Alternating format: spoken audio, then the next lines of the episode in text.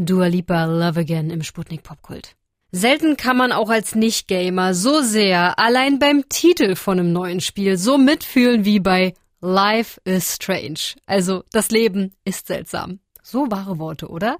Das mittlerweile vierte Spiel dieser Reihe namens True Colors ist gerade erschienen und Alex hat's für euch durchgezockt. Hey Alex! Hallo! Boah, ich habe das Gefühl, dieses zweite Spiel, über das ich hier mit dir quatsche, ist der zweite, dritte, vierte oder achtzigste Teil von irgendwas. Also wie immer die Frage, muss ich die vorherigen Teile gespielt haben? Nee, nee, nee, auf gar keinen Fall. Besonders den ersten Teil würde ich zwar allen empfehlen, weil er einfach echt super ist, aber mhm. die Story von True Colors ist komplett unabhängig und man muss nix vorher kennen. Okay, das klingt super. Aber worum geht's?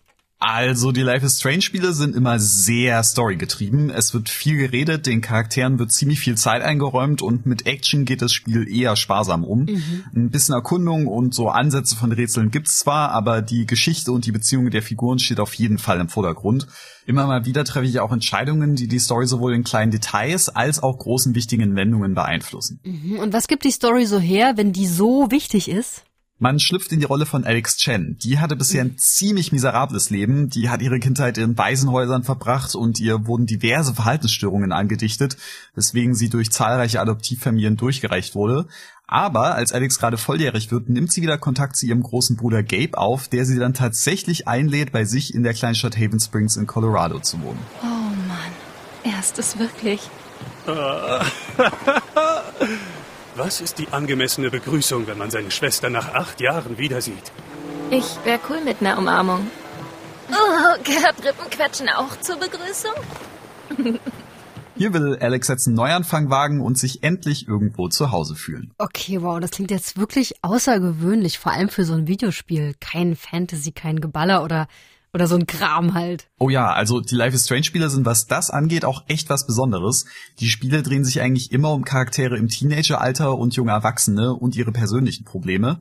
Aber ganz ohne übernatürliches Element kommt's dann auch nicht aus. Die ProtagonistInnen haben immer irgendwelche geheimen Fähigkeiten. Bisher gab's schon Zeitreise und Telekinese. Alex Superkraft ist es aber, die Emotionen anderer lesen und mitfühlen zu können und sie versucht damit vor allem den anderen zu helfen. Wir können hier nicht bleiben, Ethan. Die Messe wird mich sehen. Wenn ich mich bewege, sieht es mich. Was wird dich denn sehen? Du verstehst das nicht. Er hat recht. Das tue ich nicht. Ich kann ihm nicht helfen, wenn ich nicht verstehe, wovor er Angst hat. Und der einzige Weg, es zu verstehen, ist zu fühlen, was er fühlt.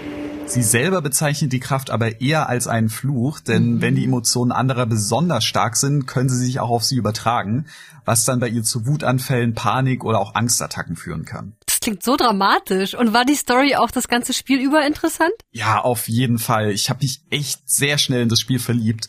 Den Charakteren zuzuschauen, sie kennenzulernen, Freundschaften zu schließen und je nach Entscheidung sogar eine Beziehung für Alex klar machen zu können, war echt super, super schön.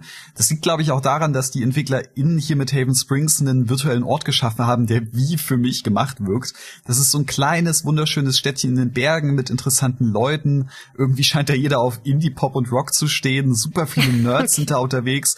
Die Stadt hat sogar einen eigenen Radiosender und fast alle sind super offen und nett. Mega. Und das alles ist dazu noch untermalt von einem der besten Indie-Soundtracks, die ich mir so vorstellen kann. Nothing.